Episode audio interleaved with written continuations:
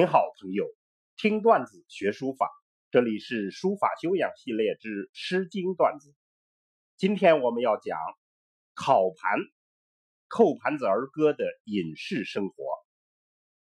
烤盘我们翻译为扣盘子儿歌，写的是隐士生活。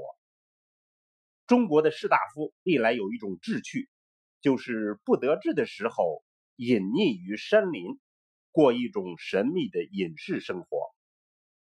后来选择隐士生活的人就越来越多，逐渐竟然分起了类别和层次。所谓大隐隐于朝，中隐隐于市，小隐隐于野。诗人们也流行一种诗派，叫做隐逸诗派。那么这首《考盘》大约就是隐逸诗的鼻祖。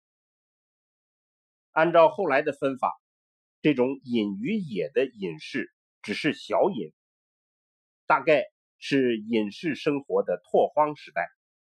后来的隐士更注重心灵之隐，而不是行为之隐。这首诗里的隐士极力凸显自己对于隐士生活的满足，不断的发誓要一直做隐士，而不走出山林。这的确是初级的小隐，但不论是小隐还是大隐，追求的都是一样的生活味道，就是隐逸。作为诗的风格，关键就是那种野逸之气。我们就来欣赏一下《烤盘》这首诗里的野逸之气吧。烤盘可以翻译为扣盘子儿歌。诗一开始就展示了隐士生活的独特与隐逸的决心。考盘在见硕人之宽，自得其乐。扣盘子儿歌在山涧。隐士的居处宽又阔，独寐勿言，永始浮轩。独自睡醒，独自言语，发誓永不忘记初心。接下来就更深入一步，再表决心。考盘在阿，硕人之科，自得其乐。扣盘子儿歌在山阿里，这里是隐士的安乐窝。独寐勿歌，永始拂过。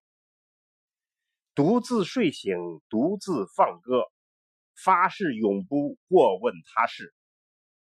最后一段再换场景，再表决心。考盘在路，硕人之轴，自得其乐。扣盘子儿歌在土丘上，这里是隐士盘桓的地方。独寐勿宿。永始勿告，独自睡醒，独自住宿，发誓永不告诉他人。整首诗三个层次，在不同场景之下表现隐士生活和心境，抒发其隐逸之志。作为一种艺术风格，野逸之气是非常难以表现的。那么，书法中间有相应的作品吗？还真有一位特异的书法家，他所创造的书风只适合这两个字，就是野逸。那就是宋徽宗的瘦金体。这种瘦挺爽利、侧锋如兰竹的书体，需要极高的书法功力和涵养，尤其是一种神闲气定的心情来完成。宋徽宗。融多家书体特色于一体，独自创造了这样一种瘦金体。历来多有学习模仿的人，但能得其骨髓者寥若晨星。什么是野逸之气呢？大家来看看宋人的画，就比较具体和明晰。渔村暮景，寒林小雪，秋江萧寺。等等这些特色，可以概括为四个字：清幽、寒、静。他所追求的清旷、空远、淡泊、宁静的道义禅心，是最为突出的特色。作为宋皇室后裔的赵孟頫，最明白瘦金体的特色。他概括为天古求美，意趣蔼然。瘦金体的巅峰之作《农方诗帖》，最能体现这种野逸之气。